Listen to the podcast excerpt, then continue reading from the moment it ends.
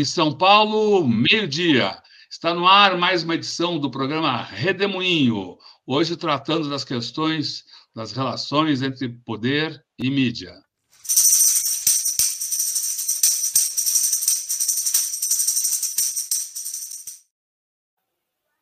Olá, Ângela Carrato, seja muito bem-vinda a esse redemoinho desta quinta-feira aí em que Bolsonaro volta ao Brasil.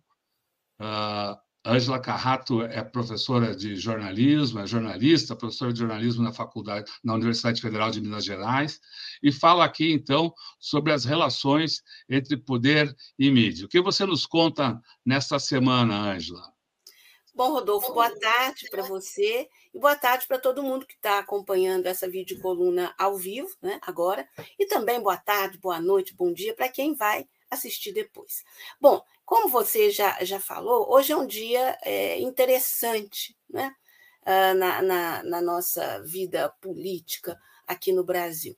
Bolsonaro retornou né, de um alto exílio, né, aliás, meio fugido, ele saiu dois dias antes do fim do mandato dele, não passou a faixa presidencial para o candidato eleito Lula, e ficou lá fazendo-se não se sabe o que esse tempo todo nos Estados Unidos. E ele volta, não é? E a gente percebe que antes de sua volta, como durante todo os seus quatro anos de mandato, um clima de golpe no ar, um golpismo no ar. Né?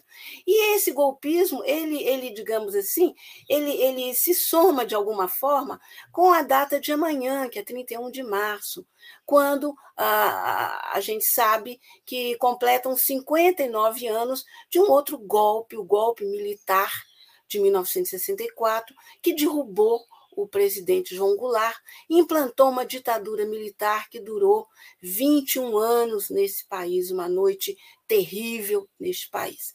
Bom, o que que tem a ver então Bolsonaro e seu golpismo e o golpe de 64? Olha, do ponto de vista dos objetivos, me parece que são praticamente os mesmos. Aqueles que se colocavam contra João Goulart é, por João Goulart defender reformas que interessavam ao país, as reformas de base, né, reforma agrária, reforma bancária, reforma urbana, por, por é, ter criado uma lei que impedia que as empresas internacionais enviassem dinheiro para fora sem pagar nenhum imposto aqui, né? coisa que voltou a acontecer aqui no Brasil. Vejo que as petroleiras lá no pré-sal passaram a fazer depois do, do, Temer no poder, né? É, o, o, o, Goulart também encampou refinarias né, que, que, que tentavam é, se colocar contra a Petrobras. De novo, né, gente? A Petrobras no centro do golpe de, mil, de 2016. Então, as semelhanças né, entre os interesses golpistas daquela época e os que se colocaram a partir de 2016 contra Dilma, derrubaram Dilma, é, prenderam Lula, impediram que Lula disputasse a eleição de 2018 estão na raiz da vitória do Bolsonaro são os mesmos. E olha como que essa mídia recebeu Bolsonaro. Né? É, no UOL, né, a, a, manchete é Bolsonaro chega ao Brasil após passar 89 dias nos Estados Unidos. Ora, isso não diz praticamente nada. Quer dizer, né? Passou 89 dias e, e aí, né? Parece que ele saiu de férias, que ele não, não, não, não saiu daqui deixando o rastro de golpismo, que ele e a sua turma não estão por trás como as investigações estão apontando, do, do 8 de janeiro, né? Não, não aconteceu nada, ele foi para lá e voltou. No G1, a manchete é praticamente a mesma, só que em vez de falar em 89 dias, eles falam em três meses. Aí vão para os jornais, né, os chamados principais uh, jornais da mídia brasileira. Na Folha de São Paulo, a manchete do jornal impresso é: no embarque, Bozo, Bolsonaro diz que vai depor sem problemas. Aí eu fico perguntando assim: uh, sem problemas, mas a, a Folha já está antecipando que ele não vai ter problema? Como é que é isso, né? Ela está fazendo assessoria de imprensa para Bolsonaro? É, já o jornal O Globo diz: Bolsonaro retorna ao país e Polícia Federal marca depoimento sobre joias. A manchete do Estado de São Paulo, uma das manchetes, né? uh, não é a principal, é. Na véspera de voltar ao Brasil, Polícia Federal marca depoimento sobre joias sauditas.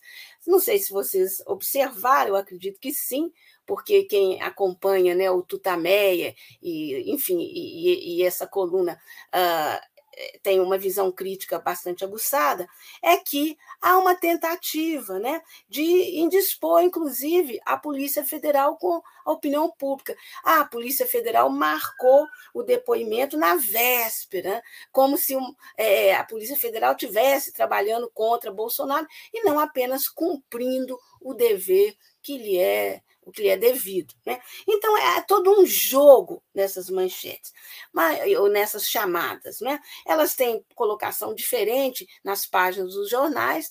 Ah, no, no UOL não é a manchete principal, já no G1 do Globo não é a manchete principal. Bom, mas pior ainda do que é, esse tipo de chamada, de manchete, é o que fez o jornal Folha de São Paulo na, ontem, na quarta-feira, na véspera da chegada do Bolsonaro ao Brasil. Eu acredito que é essa entrevista né, que a Folha fez com Steve Bannon, esse articulador da extrema direita no mundo, assessor do Trump, né, responsável, um dos responsáveis pelos ataques ao Capitólio, está respondendo na justiça uma série de processos nos Estados Unidos, né? e, ao que tudo indica, é, está por trás também do 8 de janeiro aqui no Brasil. Olha o que, que a Folha faz: entrevista esse cidadão, dando um enorme destaque para ele, com direito à chamada na capa, né? e, entre outras coisas, a, o Bannon fala: não, esses processos que o Bolsonaro vai enfrentar são nada, não, e tal, ele vai, né? É, tirar isso de letra, isso só o fortalecerá. Né? É, então, a Folha de São Paulo abre espaço para um indivíduo feito esse, às vésperas do retorno do Bolsonaro ao Brasil, dar munição para o gado. Né? para o gado, essa turma mais é, é, é, perdida né? no espaço e que segue Bolsonaro de qualquer forma, faça ele o que fizer. São pessoas que estão numa realidade paralela. E a Folha parece que entrou também nessa realidade paralela. Mas a gente vai ver que essa realidade aparentemente paralela da mídia corporativa brasileira não tem nada de paralela. No passado, foi exatamente o que essa mídia fez. Eu estou recuando a 1964 em função da data de amanhã. Né? É, antes de, do, do, março de 64, 31 de março de 64, praticamente toda a mídia corporativa brasileira fez o capeta contra João Goulart. Ele era acusado de comunista, ele era acusado é, de ser contra a família, de ser contra o direito de propriedade, de ser ateu, de ser tudo. Aliás, é, é críticas que estão de volta, né? Vamos lembrar o que que Bolsonaro e sua turma fez nesses quatro anos uh, de desgoverno. E vamos lembrar aquela pesquisa do IPEC, que coloca lá providencialmente uma perguntinha surgida não sei de onde, se as pessoas no Brasil temiam o, o, comunismo, né? que Lula implantasse o comunismo. Quer dizer, isso não é por acaso, né? E essa pesquisa foi repercutida aí pela mídia corporativa toda. Mas como se não bastasse o apoio dessa mídia lá em 64, e esse no golpe de 64, ela não só apoiou, ela estimulou, é, ela empurrou o golpe, ela exaltou o golpe. Eu fico lembrando manchetes, por exemplo, dos jornais, dos diários emissores associados, no dia é, 1 de abril, que era mais ou menos assim: salva salva de palmas para a Redentora, viva a Revolução Redentora, viva a Revolução que livrou o Brasil do comunismo, né? coisas no gênero.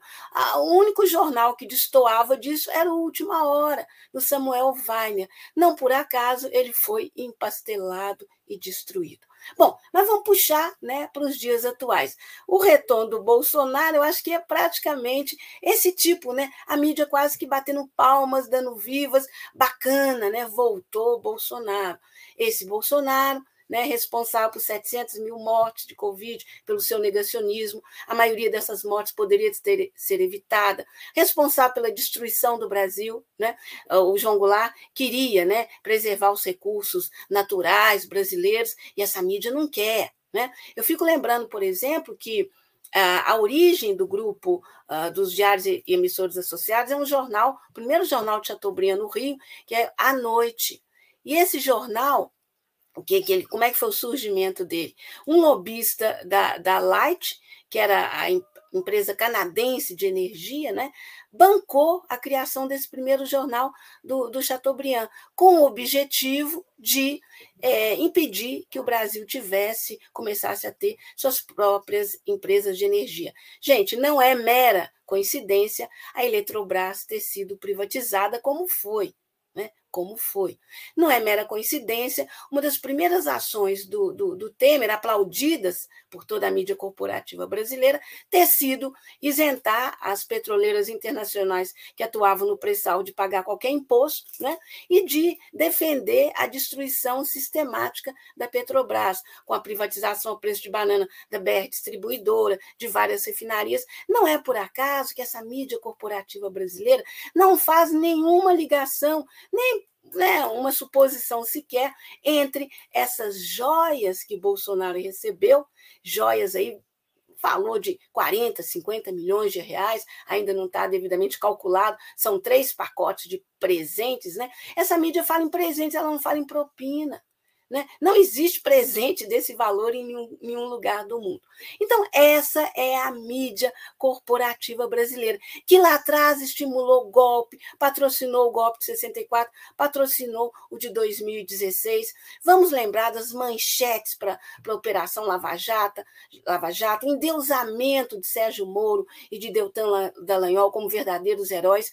E essa mídia, até hoje, ela não pediu desculpas porque ela fez contra Dilma e contra o, o PT e Lula de 2016 para cá. Bom, e se essa mídia, então, ela continua é, golpista, não é? Esperando uma brecha, talvez esperando que Bolsonaro seja essa figura que venha atazanar o governo Lula e, e impeça Lula de governar e abre espaço, quem sabe, né, para um, uma substituição do Lula, ou quem sabe na sucessão do Lula, um nome de terceira via, essa terceira via que ela sonhou tanto em 2018, sonhou tanto em 2022 e não conseguiu esse candidato. Né? Mas vamos deixar isso um pouquinho em suspenso e vamos ver o que está acontecendo fora do Brasil. E aí eu vou citar um dos jornais mais destacados pela elite brasileira, um jornal que ela considera importante, liberal, e é né? É o The Guardian, o britânico The Guardian. Pois é, esse jornal, ontem, quarta-feira, ele traz como um dos seus das suas é, matérias, né, um pedido de desculpas formal do grupo que hoje é o responsável pela publicação uh, desse veículo, que é o The Scott Trust Limited. Né? Então, esse grupo formalmente pede desculpas pelo fato de que a origem do jornal né? O seu fundador, o John Edward Taylor, lá em 1821, está ligado ao tráfico de escravos, o que eles chamam tráfico de escravos da África, né? o que eles chamam de tráfico de, de escravos do Atlântico. Né? Bom, mesmo isso tendo acontecido em 1821, estando na origem, né, na fundação do, do The Guardian, pelo John Edward, e era ele mais seis eh, companheiros, né? pesquisa acadêmica mostrou que, na verdade, foi o dinheiro do tráfico de escravos que fundou, que estava na origem da fundação desse jornal. E mais ainda, foi esse dinheiro que possibilitou ao The Guardian, lá atrás, ainda publicado em Manchester, conseguir vencer os seus seis concorrentes de então. Então, não foi a excelência do seu trabalho jornalístico, não foi nada disso. Foi muito dinheiro que eles tinham e conseguiram uh, massacrar os seus concorrentes. Bom, vamos trazer isso aqui para o Brasil. Até hoje, né, 59 anos se passaram, eu não vi nenhum grupo de mídia, do que sobrou né, daquela época, pedir desculpas pelo que aconteceu. Né? Nada. Chateaubriand foi um golpista de primeira hora, começou suas empresas nessa situação que eu já contei, né? recebendo dinheiro lá da Light canadense e tal. E nada, ao contrário, isso não é assunto, isso não é pauta para eles, porque sobrou deles, eles são hoje quase nada. Mas o grupo Globo, né, o conglomerado Globo, teria muito o que pedir desculpas, sim. Né? Seja lá atrás, é, pelo que o jornal fez, seja depois pelo que a TV Globo fez. E, e, sobretudo, pela forma como que a TV Globo surgiu. Todo mundo sabe da história né, do acordo Globo Time Life, eu não vou me estender nisso aqui. Tem aí, na, só dá um Google que vocês encontram quem ainda não sabe do que se trata. Mas eu estou falando de algo mais recente, né? Uh, o golpe de 2016. Nisso, né, continuam golpistas como sempre. Mas é importante lembrar, para ser justo e fazer né, é, correta com os fatos, que em 2013 o Grupo Globo, os irmãos Marinho, né, o, o, o patriarca Roberto Marinho já tinha morrido, esse grupo ah, dentro de um contexto que eles chamavam de estar tá revendo aspectos da sua história, etc., etc., pediu desculpas pelo apoio ao golpe eh, militar em 64. É, um, saiu um editorial publicado no jornal o Globo e também o Bonner uh, leu um texto sobre isso no Jornal Nacional. Mas parece que a convicção deles de não apoiar golpes não era assim muito forte, não. Tanto que eles tentam dizer que ah, é, em 64 todo mundo era a favor do golpe, então nós também. Não era bem assim. Eles fomentaram o golpe. A mídia corporativa foi fundamental neste processo. Mas eles, não, todo mundo é, falava, então nós falamos também. Mas dois anos depois, em 2016, eis os irmãos Marinho metidos de novo até o pescoço no golpe que derrubou Dilma Rousseff.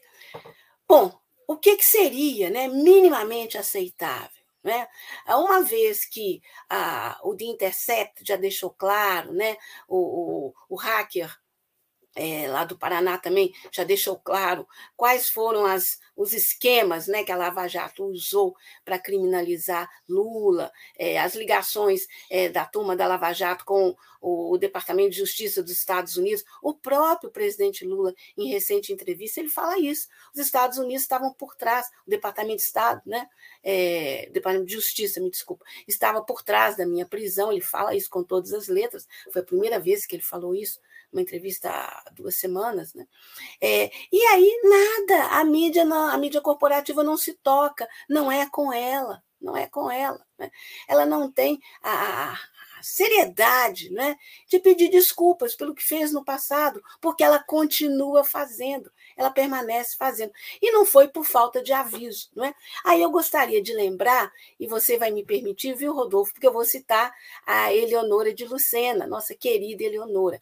Em 2018, a Eleonora, que foi editora executiva da Folha de São Paulo de 2000 a 2010, se não me engano, ela, em 2018, publicou como, como um artigo na Folha de São Paulo uma, um alerta, um alerta muito consistente, né? É, cujo título é Não adianta pedir desculpas 50 anos depois. Né? Esse, esse artigo está disponível aí, vocês colocando o título, colocando o nome da Eleonora aí, na, na, enfim, fazendo uma pesquisa na internet, vocês vão encontrar. Porque é um artigo muito importante, muito sério e de uma atualidade incrível. O que, é que ela está dizendo? Né? Era campanha né, é, de 2018, né? e ela estava dizendo: olha, a, a Folha de São Paulo, que teve um papel importante na, na campanha das diretas já, que teve um papel importante na, na, na, na no fim do, do, do, governo Collor, porque não chegou a ser impeachment, ele, ele renunciou antes, né? É, é, essa empresa, né, esse jornal tem a obrigação de agora não se omitir, de agora deixar claro quem é Bolsonaro, porque na mídia, né, os dirigentes e, e os jornalistas que cobrem política, em 2018 todo mundo sabia quem era Bolsonaro. Todo mundo sabia das suas posições misóginas, racistas, é, defesa de torturadores, enfim, o que era. Todo mundo sabia quem era Bolsonaro. É claro que eu estou falando todo mundo na mídia, né? repórteres de política, os seus dirigentes. A população brasileira, o grosso dela, não. E essa mídia mentiu, enganou. Então, a Eleonora faz um alerta, é, é um texto muito bonito, muito didático. Quer dizer, não foi por falta de aviso, não foi. Né? E não foi por falta de é, pesquisas acadêmicas, aí eu, eu vou puxar a, a, a sardinha para minha brasa, né? eu e mais dois colegas, né? nós já publicamos em e-book e vamos publicar em livro é, inclusive com um capítulo de atualização, né, uma pesquisa que a gente fez mostrando como o Jornal Nacional destruiu a democracia brasileira. E a gente pega exatamente o período que antecede a chegada de Bolsonaro ao poder, os três, quatro anos que antecedem, em, em que o Jornal Nacional dedicou horas e mais horas e mais horas a criminalizar Lula, criminalizar o PT, né, a falar em propina com todas as letras, o sítio de Atibaia, lembram disso? O, o, o, o, triplex, né, lá do Guarujá, essa mesma mídia que hoje chama de presente. Olha que bacana um presente, né? um conjunto de presentes que Bolsonaro recebeu. É, presentes cujo preço né, dá para comprar, sei lá, 10 triplex, 15 triplex, que nunca foram do Lula e, e joias que Bolsonaro fez de tudo para esconder, inclusive deixando uma parte delas na fazenda de um lamentável desportista brasileiro aí da, da Fórmula 1. Né? Bom, então, gente, é, é, é isso, quer dizer, né? Além desse golpismo estar no ar, a mídia continua incensando o golpista, e continua né, se valendo de Bolsonaro para tentar acuar o governo Lula. É triste, não é? 59 anos depois, essa mídia corporativa não aprendeu nada, né? É, e ainda esconde esse episódio que eu relatei, desse pedido de desculpas tão significativo do The Guardian. Né? É uma mídia que realmente não merece crédito. Bom, é isso, Rodolfo. Legal, Angela. Muito, muito boas colocações aí, como sempre. A gente agradece aqui a participação da professora Ângela Carrato neste Redemoinho, que é um programa que a gente transmite de segunda a sexta-feira, sempre ao meio-dia, cada dia com um tema eh, específico. A professora Ângela Carrato falou hoje aqui sobre as relações entre poder e mídia. Amanhã a gente volta nesse mesmo horário, também tratando de política nacional, com a participação do historiador Manuel Domingos Neto. Muito obrigado, Ângela, muito obrigado a todos vocês que acompanharam essa, este redemoinho e que seguem conosco pela internet afora. Boa tarde, bom fim de semana. Tchau. Tchau. Boa tarde também. you